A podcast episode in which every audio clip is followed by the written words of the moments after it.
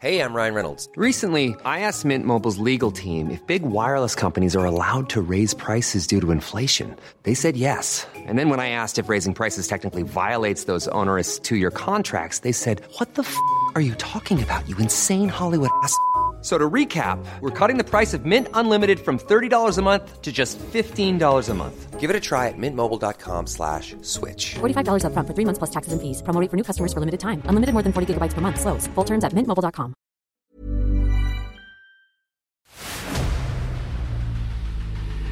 El dedo en la llaga. Había una vez un mundo en el que nadie creía. Un país de historias inexplicables. Una nación con personajes asombrosos. Santo Tomás tenía razón. Hay que ver para creer. El México increíble. Las verdades que duelen. La voz de los que callan. El dedo en la llaga. Infórmate, diviértete, enójate y vuelve a empezar. El Heraldo Radio presenta El Dedo en la Llaga con Adriana Delgado. El secretario de Seguridad Nacional de Estados Unidos, Alejandro Mayorkas, se encuentra en México para una visita oficial en la que abordará con funcionarios del gobierno federal la reapertura de la frontera entre ambos países, así como temas de seguridad binacional.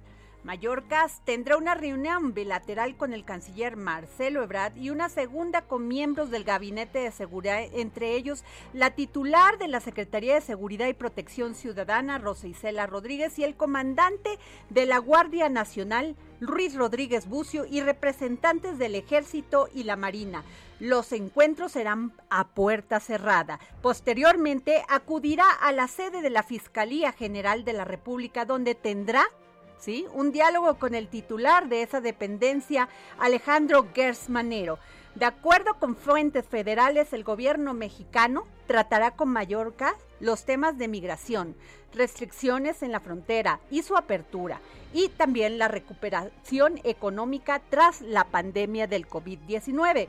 Recordemos que en la pasada visita de la vicepresidenta Kamala Harris, no Kamala, de los Estados Unidos, dije, fíjense lo que dijo la vicepresidenta, hablamos de acuerdos en torno a la seguridad, al contrabando, al tráfico de armas, del narcotráfico y hablamos específicamente del fentanilo y de la necesidad de seguridad en los puertos de México es lo que se está trabajando. Y eso fue lo que dijo, bueno, el presidente después dijo que también habían hablado de los 43 eh, pues estudiantes desaparecidos en Ayoxinapan.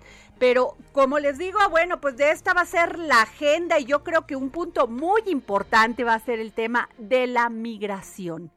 Acuérdense que Kamala dijo que Estados Unidos podría otorgar en pues más o menos entre 130 millones de dólares para combatir esto, que es terrible, pero yo lo veo difícil porque con 130 millones pues no combates la pobreza tan terrible de Centroamérica y sobre todo la delincuencia que hace que muchas, muchas personas huyan de su país.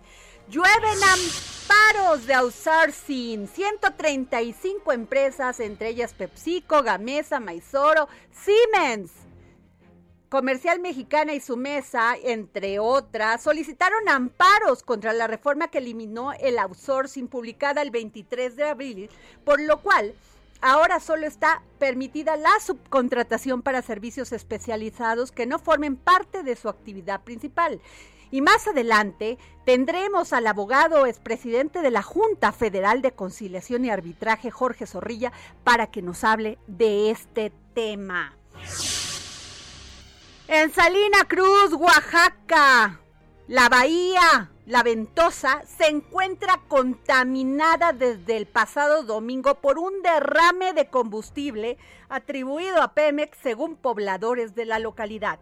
De acuerdo con medios locales, tras más de 24 horas de alerta, Pemex, pues sí, no ha emitido ningún pronunciamiento. Tampoco las autoridades municipales y estatales que se dedican a la vigilancia y protección del ambiente. Y fíjense que esto sí me dio mucho gusto, porque pues ustedes saben que el domingo les entregaron con su constancia de mayoría a muchos candidatos de, de las alianzas eh, y candidatos y candidatas, pero esto sí me gustó porque leí un tuit de la consejera del INE, Carla Humphrey, y dice, de confirmarse los cómputos del INE México ante las instancias jurisdiccionales, tendríamos 246 diputadas electas por ambos principios, es decir, el 49.2% de mujeres legisladoras, lo que es un punto porcentual mayor que el actual. O sea, hashtag paridad total. Lo hiciste bien, Carla, lo hiciste bien. Y bueno, fíjense que eh, el secretario de Agricultura ayer estuvo en una reunión muy importante y fue ante ciento representantes de 167 países, pero él representando, Víctor Villalobos representando a América Latina. Y él ahí ante Bill Gates, ahorita les digo el nombre del de el representante, bueno, el quien lleva que es director, sería director de la FAO. Eh, ahorita les digo el nombre porque sí está complicadito y no lo quiero decir más este, mal. Estuvo también Bill Gates y su esposa, quienes además pues estuvieron viendo de este problema tan terrible que es el tema de la escasez de agua, entre otros temas, del tema de la pues de la terrible situación de alimentaria en todo el mundo sobre todo en África. Y les voy a decir qué dijo el secretario de Agricultura, Víctor Villalobos, en este foro. Los gobiernos debemos hacer un serio compromiso con la innovación mediante políticas públicas que permitan a la sociedad desencadenar sus efectos transformadores en todas las áreas de la actividad humana. Y déjenme decirles que la balanza de entre lo que importamos y exportamos en el, en el sector de la agricultura, de la agronomía, fue muy interesante porque es el único sector que ha salido avante de la crisis económica que tenemos aquí en este país. Bueno, pues digo, ocasionada por este terrible, esta terrible pandemia del COVID-19. Y bueno, fíjense que me da mucho gusto porque tengo en la línea al senador Ricardo Monreal, presidente de la Junta de Coordinación Política del Senado de la República. Y es que pues, este, no había dado entrevistas, yo me imagino por el tema de la veda y porque luego los andan acusando que, este, que, que se cargan para uno, que se cargan para el otro. Pero bueno, ya tenemos a Ricardo Monreal, lo cual te agradezco mucho, senador. ¿Qué tal, Adriana? Me da mucho gusto saludarte y saludar a todo el auditorio esta tarde. Senador, eh, leí un tuit de, de, de, quien encabeza el SAT, Raquel Buenrostro, y dice que va a haber una reforma fiscal. ¿Qué nos puedes decir de esto? Mira, lo vi también, ella lo anunció desde hace creo dos o tres días. No tenemos ninguna comunicación ni un proyecto, solo sé que habrá una propuesta en la que no se incluye el aumento de impuestos, pero que será una propuesta que recaudará más recursos, es decir, hacer más eficiente el sistema tributario mexicano. Pero no nos ha llegado nada, eh, Adriana, eh, a partir de agosto, septiembre, se envían los criterios de política económica y ahí podría estar la propuesta de modificación eh, legislativa en materia fiscal. No conocemos nada, eh, salvo este anuncio, pero nos llegará. y ya la tendrán que las cámaras las que son las responsables de legislar en la materia fiscal y en este caso como es económica fiscal la cámara de origen será la cámara de diputados. Senador eh, usted ha afirmado Ricardo Monreal que el Senado de la República se han aprobado cambios para acompañar los compromisos con, sociedad, con la sociedad mexicana, como la reforma constitucional para prohibir la condonación de impuestos, el aumento de las penas para quienes emitan facturas falsas y la inclusión de la defraudación fiscal en el catálogo de los delitos cometidos por la delincuencia organizada. Sí, en efecto, eso es lo que se ha llamado como principio general la separación entre el poder económico y el político. Y mira qué casualidad, qué oportuno, Adriana, me parece que eres una mujer informada, siempre lo has sido, pero ahora estoy concluyendo, bueno, estoy escribiendo eh, la más reciente de mis obras sobre las grandes reformas en materia legal y en materia constitucional. Y estoy en esos capítulos que me estás refiriendo.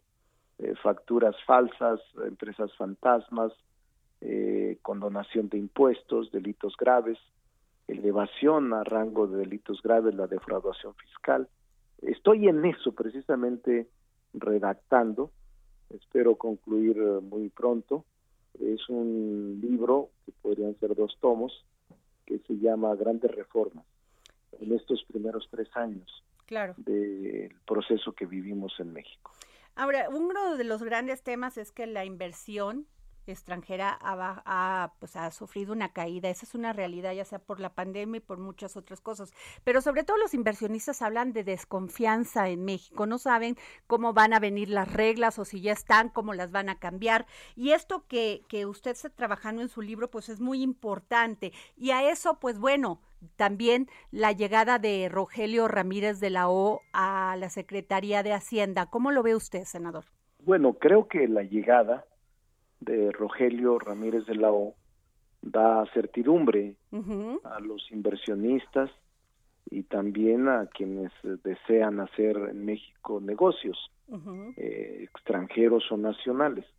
Eh, creo que eh, Ramírez de la O, Rogelio, tiene aceptación en los uh, mercados financieros internacionales, pero también en las instituciones de crédito internacional y nacional. Eh, además, eh, la llegada de él en el segundo trienio de gobierno es muy alentador. Y creo también, este, Adriana, que has tocado un tema eh, de lo más importante es la confianza entre los inversionistas para poder generar e invertir en México. Ellos plantean siempre dos cosas, certidumbre, seguridad jurídica y Estado de Derecho. Así es. Eh, certidumbre y seguridad jurídica van de la mano y el Estado de Derecho, entendido este, como todo el ordenamiento jurídico normativo que pueda tener confianza el inversionista de que sus recursos tienen la posibilidad de ser protegidos por el Estado y que no les serán expropiados, disminuidos o saqueados.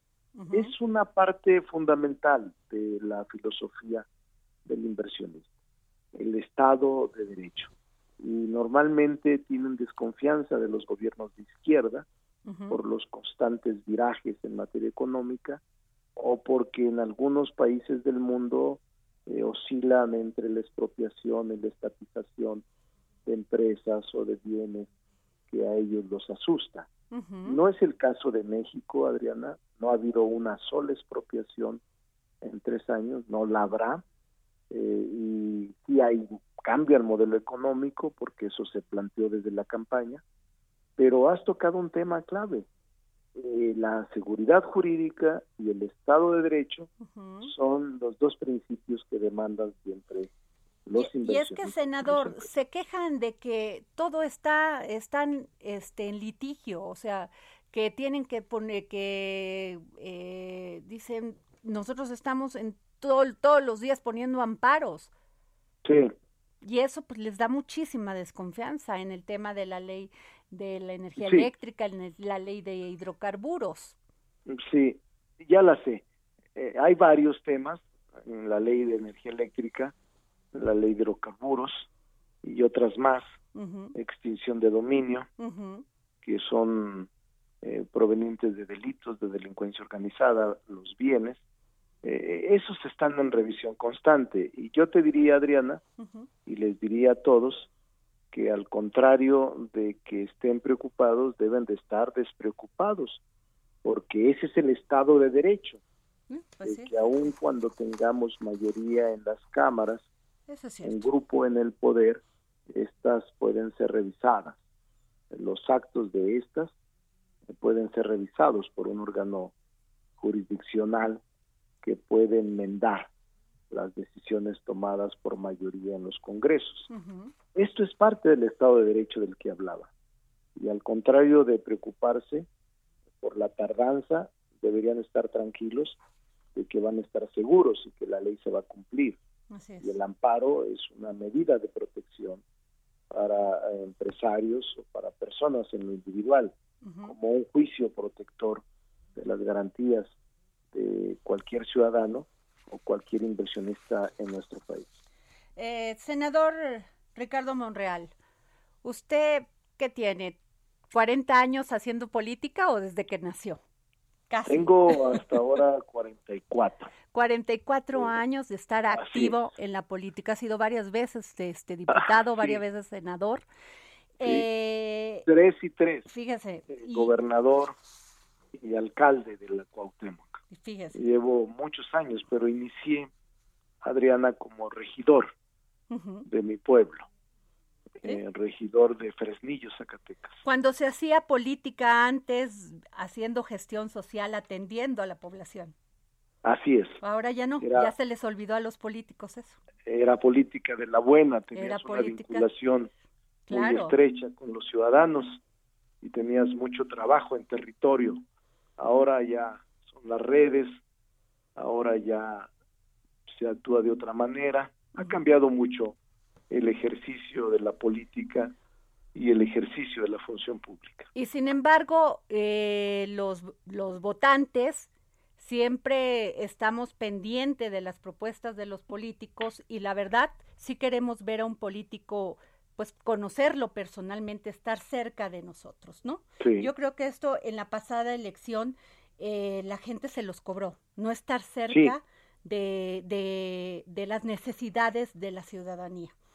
Y me parece que en estos cambios políticos, a ver si usted está de acuerdo conmigo, que han existido en México, que fue la derrota del PRI, fue eh, la llegada del PRD a la, a la Ciudad de México, al DF, fue la llegada del PAN, pues los votantes no somos tontos sabemos por quién votamos.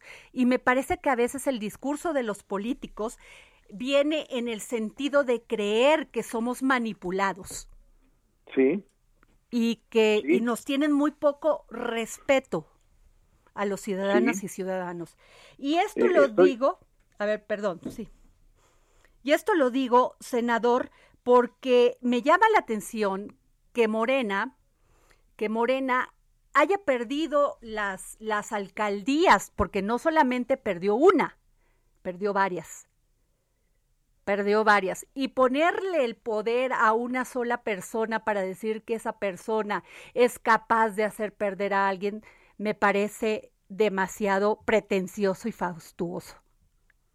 En efecto, ¿Sí? Adriana, has tocado un tema clave. Y, y esto lo digo para dejarlo hablar, es porque no entiendo estas acusaciones, que entiendo que así es la política, es el golpe abajo, es la traición, es el este, que, y que la gente últimamente dice las cosas sin ningún cuidado, sin ninguna conciencia de sus palabras.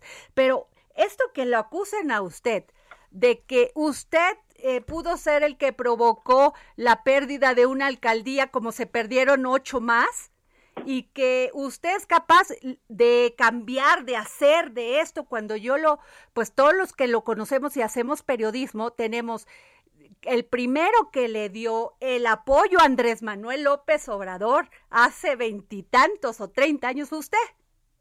Sí. Eso es una realidad y, y, aquí lo debato con quien quiera. Sí. Entonces, de veras que le, den, le dan mucho poder, no es usted bien poderoso. Demasiado poder porque puede usted cambiar la elección de un estado, puede cambiar las la, leyes en este país, puede cambiar la de una alcaldía, la votación, que cuando esos que ganan dicen que ganaron por ellos y pierden, pierden por otros. En efecto. Y yo te diría, Adriana, que has eh, tocado un tema que en el contexto de la vida de la República actual está oscilando. No, yo creo que las derrotas son huérfanas. Las victorias siempre tienen muchas madres y tienen muchos héroes de las mismas, pero las derrotas siempre vienen acompañadas de, orfandad. En este caso también lo es. Y tratan de buscar eh, una justificación a las decisiones equivocadas tomadas para que a través del hilo más delgado pueda atribuírsele la facultad de, la derrota. Eh, yo lo he dicho, has tocado el tema clave porque si yo tuviese el poder para convencer a los electores de la Ciudad de México nueve alcaldías de que votaran de manera distinta que a darle el voto a Morena sería un hombre poderoso. Mucho. tendría un poder eh, inconmensurable. No, al contrario, políticamente hablando. No, no me metí a la Ciudad de México, lo digo con honestidad, no es mi trabajo. No soy un líder partidista, no tengo responsabilidad partidaria, no participé en un solo acto en la Ciudad de México por respeto a quien gobierna y toda la responsabilidad le corresponde al partido local y a sus autoridades. Ellos son los que decidieron quiénes abanderarían las campañas quiénes serían los candidatos y candidatas y ellos seleccionaron a quienes serían sus representantes. Yo no tengo nada que ver, a pesar de que puedan ellos eh, tratar de inculparme por la derrota infringida, no la acepto y no voy a admitir ser chivo expiatorio de nadie. Que cada uno asuma su responsabilidad yo no soy responsable de la Ciudad de México. No soy autoridad de la Ciudad de México. No soy representante de la Ciudad de México. Soy un modesto ciudadano de esta ciudad y soy un senador de la República de Lista Nacional.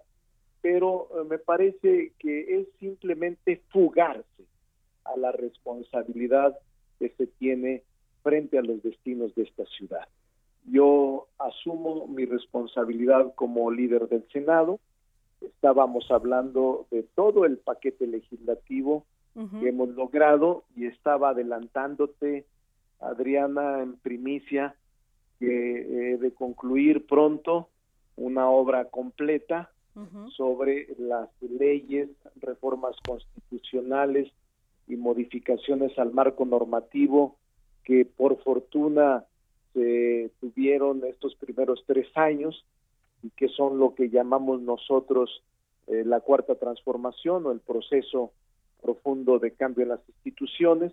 Ahí sí soy responsable y hemos entregado buenas cuentas al poder de la federación, pero fundamentalmente a la población, que era una agenda legislativa que nos habíamos propuesto llevar a cabo una vez que el movimiento triunfara el movimiento triunfó y la primera etapa de reformas está ya consumada. Y eso es sobre lo que estoy escribiendo. Espero terminar muy rápido este libro, pueden ser dos tomos, para conocimiento de la población. Pues no sabe cómo le agradezco, senador Ricardo Monreal, que nos haya dado esta entrevista. Se lo valoro. Saludos, Adriana. Muchas gracias. Me alegra tu lucidez y tu inteligencia. Muchas gracias, senador. Pues eh, ahí están las palabras de Ricardo Monreal, porque bien dice que las, a ver, dijo, a ver, lo tenemos aquí, las derrotas, las derrotas tienen muchos, este, no, las, los, los triunfos tienen muchos padres y las derrotas son huérfanas. ¿Qué tal, eh? Pero bueno, nos vamos a un corte y regresamos. Y ya tenemos embajador, a ver, me están pasando esta nota. Ken Salazar, un ex senador por Colorado y ex secretario del Interior, va a ser nuestro próximo embajador de los Estados Unidos en México. Nos vamos a corte y regresamos.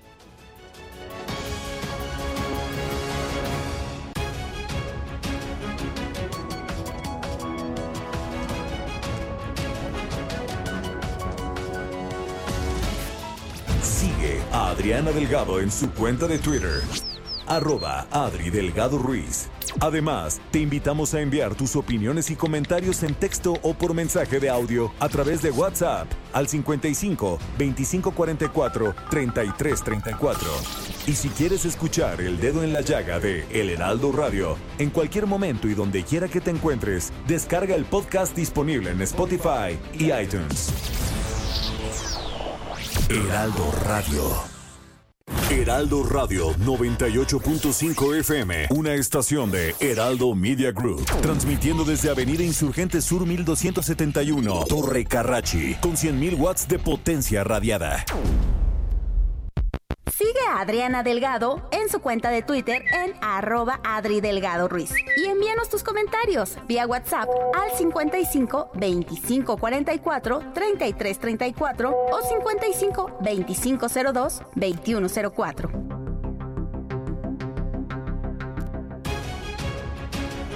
Estamos aquí al dedo en la llaga, yo soy Adriana Delgado y como les estaba diciendo al principio del programa, que ya está aquí Alejandro Mayorca, secretario de Seguridad Nacional de Estados Unidos, y fíjense que puso un tuit Marcelo Ebrard que me llamó la atención porque uno de los puntos es la migración y efectivamente no se puede abrir las fronteras si toda la gente en la frontera no está vacunada. Y eso es lo que dice eh, Marcelo, el objetivo de acelerar la vacunación en frontera norte para alcanzar la normalidad lo más pronto posible.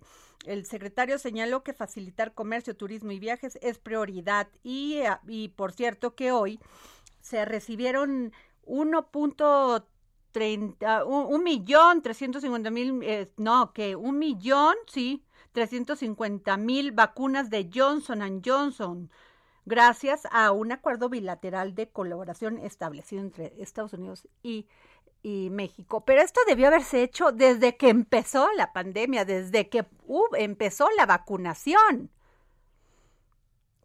Digo yo. Pero bueno, les voy a hablar de otro tema, porque si no me voy a, me voy a enojar. Y no, ¿verdad? este, hoy en el Heraldo de México escribí mi columna, si la quiere este, buscar, está ahí o en internet. Este, a ver, Jorge, sí está en internet, ¿no? Y en mi Twitter también, pero está en internet. Ahorita les doy la, la dirección para que entren directamente.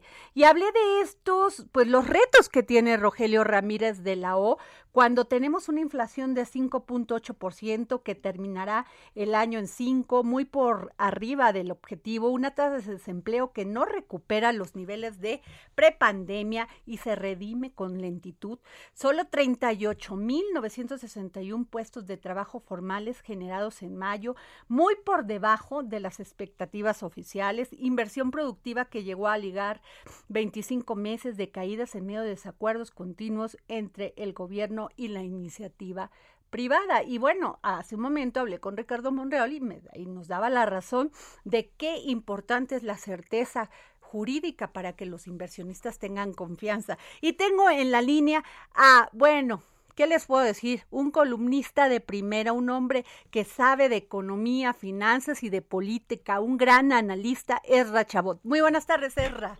Hola, ¿qué tal? Muchas gracias. Gracias, Adriana, por las flores. Eh, bueno, pues sí, ya leía yo tu columna en el Heraldo de México el día de hoy con respecto a los desafíos que tiene Rogelio Ramírez de la O y la verdad es que pues sí, muy precisa la columna con respecto a lo que tiene que hacer. Rogelio Ramírez de la O es un hombre, eh, es un economista de altos vuelos, de una corriente que pues hace mucho tiempo, digamos que quedó fuera del radar de los economistas que llegaron al poder. Es eh, un economista de Cambridge que están, eh, digamos, vinculados a lo que se conoce como la corriente keynesiana. keynesianos, neokeynesianos, etcétera, que insisten en que es fundamental que el Estado sea el motor de la economía, que el Estado pues invierta, le meta dinero para poder echar a andar procesos económicos que el propio capital privado no lo puede hacer.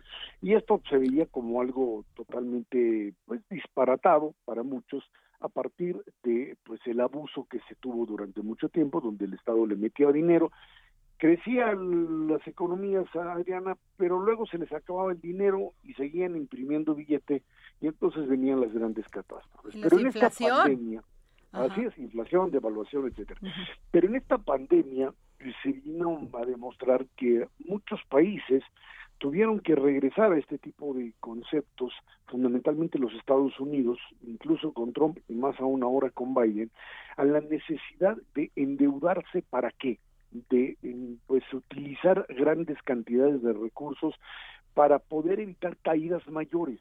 O sea, meterle dinero para salvar empresas, meterle dinero para generar empleos y que de alguna forma esto pues se tradujera en el mediano plazo en menor desempleo quizá una inflación mayor por un determinado periodo, pero al mismo tiempo una reducción en el número de gente que no tiene trabajo, menos empresas que quebraran, empresas que pudiesen sobrevivir, y esto era fundamental para poder encontrar una salida a una situación compleja. Desgraciadamente en el caso de México esto no sucedió así. La deuda creció por la propia pues eh, inercia que llevamos y los gastos que se tuvieron que manejar, pero no se generaron condiciones para salvar empresas, se repartió dinero y eso no tiene nada que ver con políticas keynesianas o con modelos de expansión económica.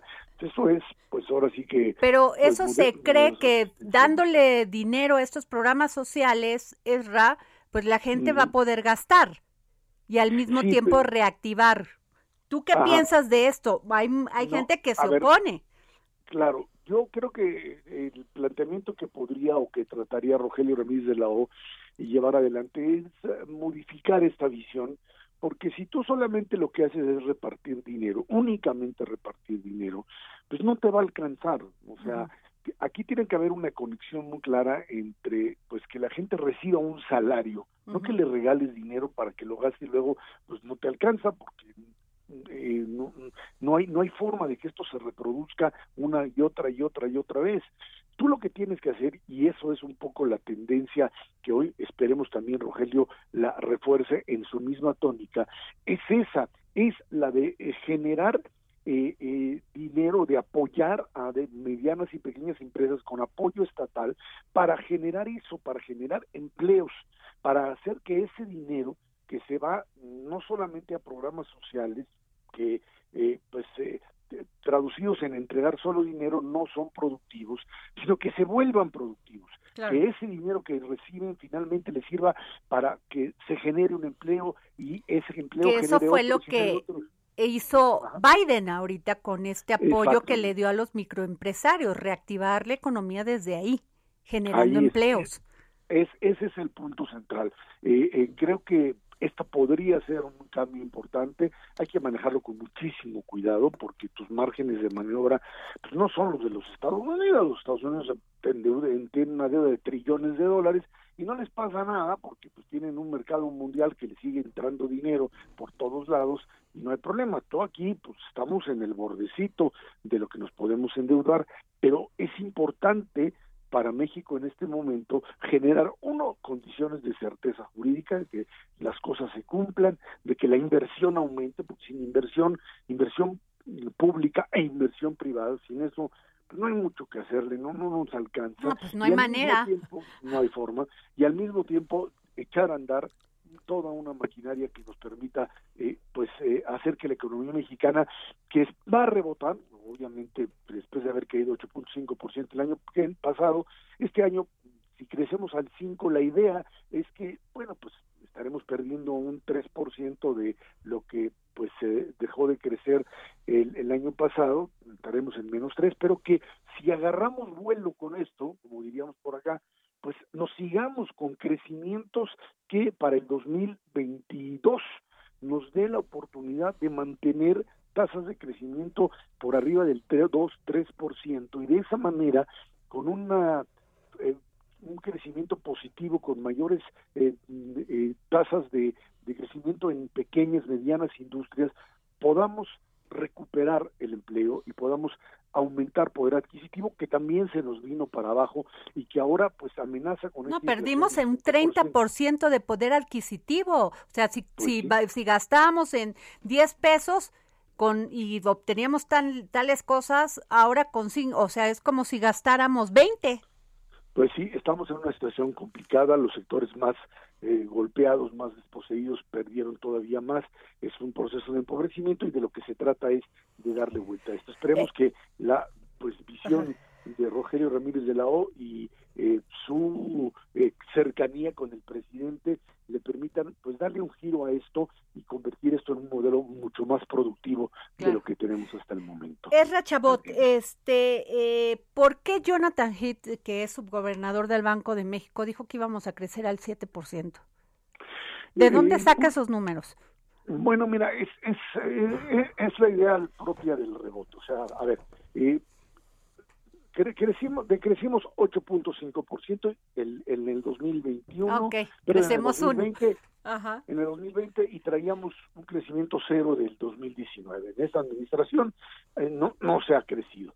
Eh, si tú lo comparas para este año, pues eh, en automático, pues con, con, irte en línea, digamos, crecerías un cuatro y medio, cuatro, cuatro y medio por ciento, porque lo haces, haces la comparación anual y pues esta comparación anual a, como íbamos el año pasado, con crecimientos negativos, pues te da un crecimiento en automático del 4. Lo que Jonathan sí plantea es que la economía mexicana puede crecer otro 3% más. O sea, ¿Y tú cómo lo ves? Sí, yo creo que es viable siempre y cuando se mantengan estas variables de confianza. Si hay una mayor inversión, podemos llegar al 7. Acuérdate que crecer este año al 7 es finalmente de crecer menos 1.5 en dos años. Sí, totalmente. Porque tenemos un crecimiento negativo del, del 1. Todavía no estaríamos ni siquiera en los niveles del 2019. Pero bueno, iríamos en esa tendencia. Yo creo que es viable poder crecer al 7. Sí, por supuesto, esto corre en esa línea, pero si seguimos echando para afuera mm, eh, pues eh, contratos de luz, contratos de eh, eh, difícilmente. exploración de petróleo, pues va a estar muy difícil porque eh, ni, el, ni el capital extranjero, que sí sigue llegando porque sigue confiando, y mucho menos el capital mexicano. Ahí estuvo la reunión del presidente con inversionistas, que lo que les está pidiendo es confíen, vamos a hacerlo bien, pues sí, nada más que quieren ver señales concretas que les permitan a estos inversionistas garantizar que esto va a ser un negocio, porque pues es lo que finalmente les importa, y en función de ello aumentar la inversión. Si la inversión logra generar aumentar un 1% más de lo que hoy se tiene, estaremos en posibilidad de llegar al 7 y a lo mejor pues generar un crecimiento mayor. Mayor confianza, certeza, esa es la fórmula para poder crecer. Muchísimas gracias, Ezra Chabot, como siempre, tus comentarios atinados y muy inteligentes. De, por el conocimiento. Muchas gracias. Gracias a ti, Bueno, pues ahí está lo que dijo Ezra Chabot. Sobre esto les invito a que lean mi columna en el Heraldo Impreso, la pueden conseguir en la página de internet del Heraldo Impreso y deme sus opiniones también en, en Twitter eh, y deme sus opiniones, por favor. Y bueno, a ver, le voy a, tengo otro tema porque fíjense que pues ya empezaron a llover los amparos por el tema de eh, esto que fue la reforma que eliminó el outsourcing que se publicó el 23 de abril, por la cual ahora se está permitida la subcontratación para servicios especializados que no formen parte de su actividad principal. Y tengo a Jorge Zorrilla, abogado y expresidente de la Junta Federal, o sea que si sabe, sabe. Jorge, ¿cómo estás? Muy bien, mi querida Adriana, con mi gusto saludarte como siempre. Gracias, querido. Oye, pues ya, ahí se vienen los amparos, ¿no que no? No que habían quedado todos muy contentos y que todo estaba bonito. Es que a mí me da pánico que salgan los empresarios de las reuniones con el presidente y luego no le digan nada y luego los amparos. Sí, lo que pasa fundamentalmente creo que es un tema de tiempo.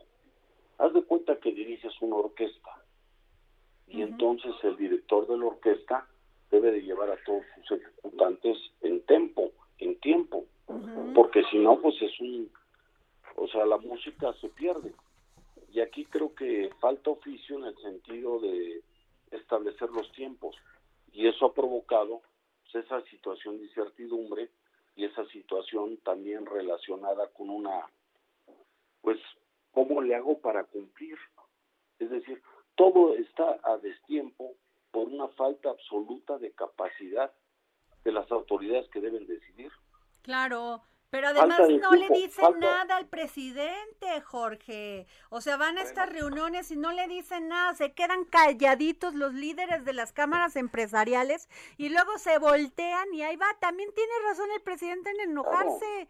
O sea, ¿por qué hacen eso así? Lo que pasa es que yo creo que falta el factor fundamental que se llama sinceridad entre el Estado y los este los factores reales de poder.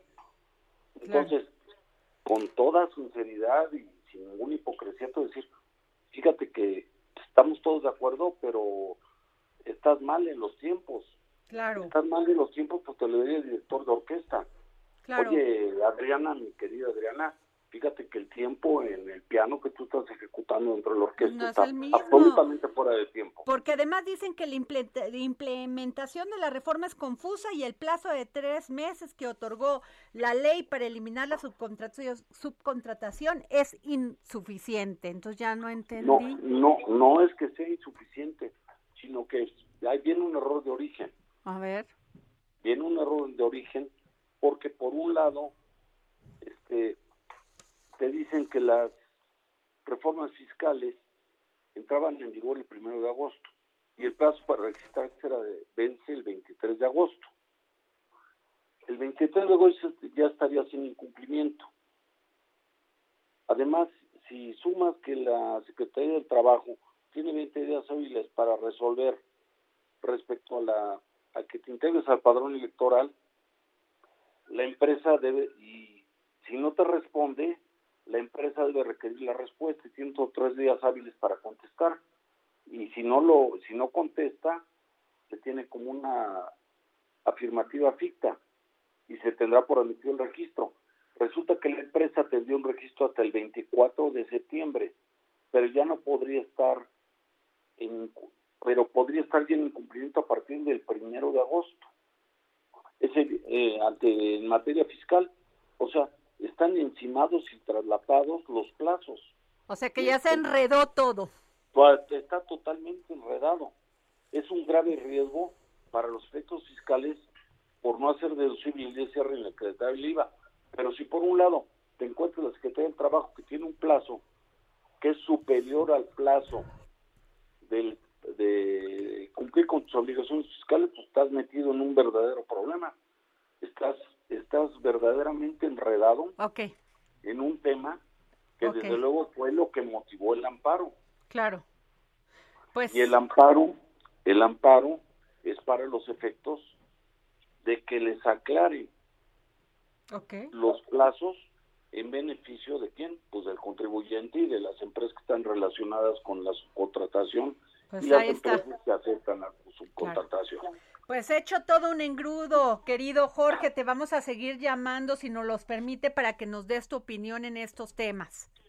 Claro, con mucho gusto, mi querida Adriana. Gracias, querido Jorge Zorrilla, abogado y expresidente de la Junta Federal. Y nos vamos con don Pepe Carreño, internacionalista y editor de la sección Orbe del Heraldo de México, porque mañana se va a reunir Biden y Putin. Va a salir fuego. El dedo en la llaga por el mundo con José Carreño. Muy buenas tardes, Audrey. Esta semana, este pasado fin de semana, se realizaron en Inglaterra en Bélgica reuniones entre el presidente Joe Biden, sus aliados europeos, el llamado Grupo de los G7 y la Organización del Tratado del Atlántico Norte. Los encuentros fueron importantes. Se trató del primer viaje internacional del presidente Biden. Se podría resumir de una forma.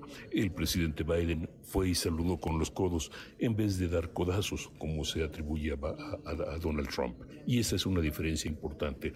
Si el aparato de política exterior estadounidense recibió bien a Biden, los aliados de los Estados Unidos lo han recibido con un enorme interés y con una enorme apertura, incluso aceptando temas que en alguna medida en términos generales pudieran afectar los intereses particulares de relación.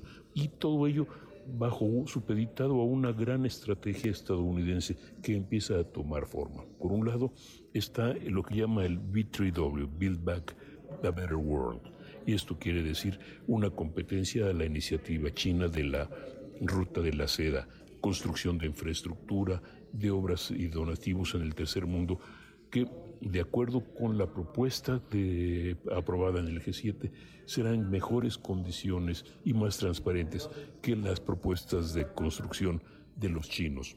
Eso habrá que verlo, no se sabe de dónde va a salir el dinero o es parte del problema.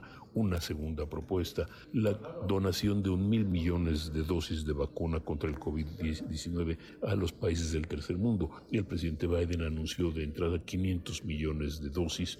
Sin embargo, los países europeos todavía no están, pues no han dicho esta boca es mía y todavía no llegan ni a la mitad de las 500 millones restantes. Así que está por verse. Hay otras iniciativas de corte estratégico como el tema del, del ciberespacio o como los temas de medio ambiente en los que sin embargo hay una mano importante de la política doméstica de los Estados Unidos. Hay también un principio importante y curioso de coordinación entre la estrategia europea y la estrategia De, los Estados Unidos, representada por los tres invitados especiales a la reunión del Grupo de los Siete, Australia, la India y Corea del Sur. Los cuatro países son...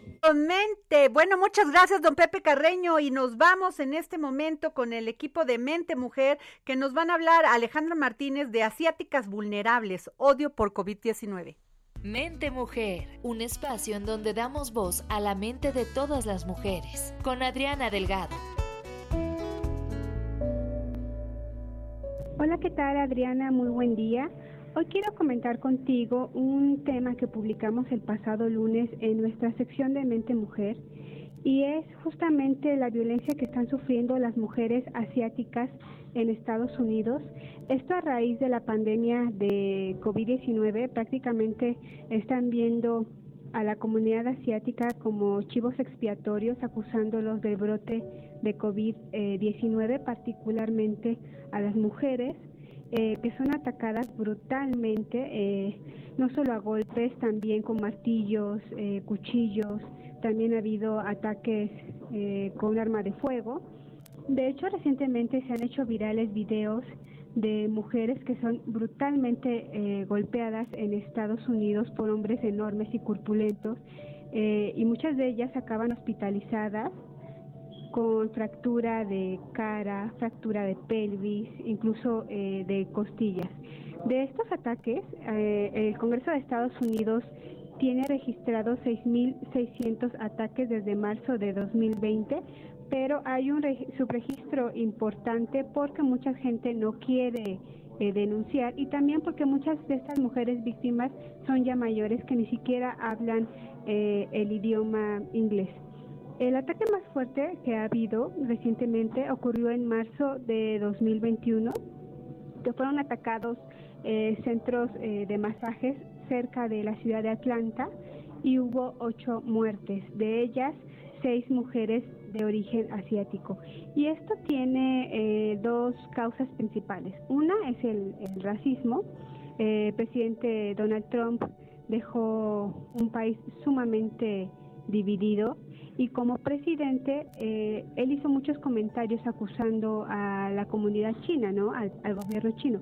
Decía que era el coronavirus chino, el virus chino.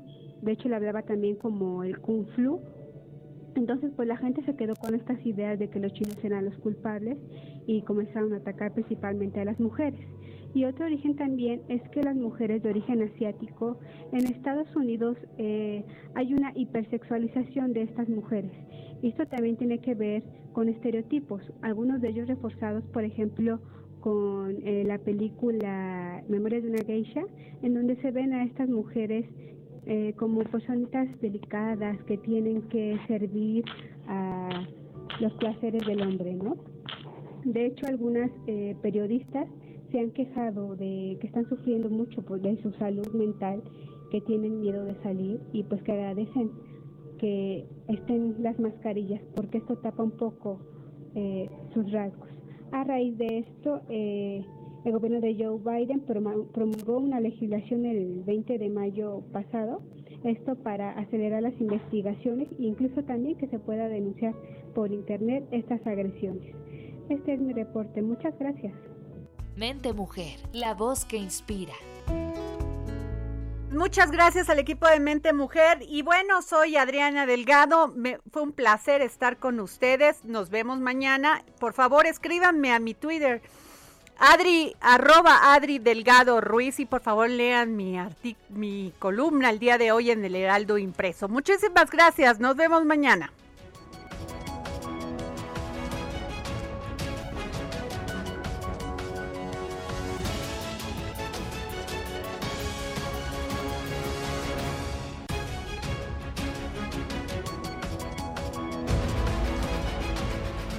Heraldo Radio presentó el dedo en la llaga con Adriana Delgado. Heraldo Radio. Even when we're on a budget, we still deserve nice things. Quince is a place to scoop up stunning high-end goods for 50 to 80% less than similar brands. They have buttery soft cashmere sweaters starting at $50, luxurious Italian leather bags, and so much more. Plus, Quince only works with factories that use safe, ethical, and responsible manufacturing. Get the high-end goods you'll love without the high price tag with Quince.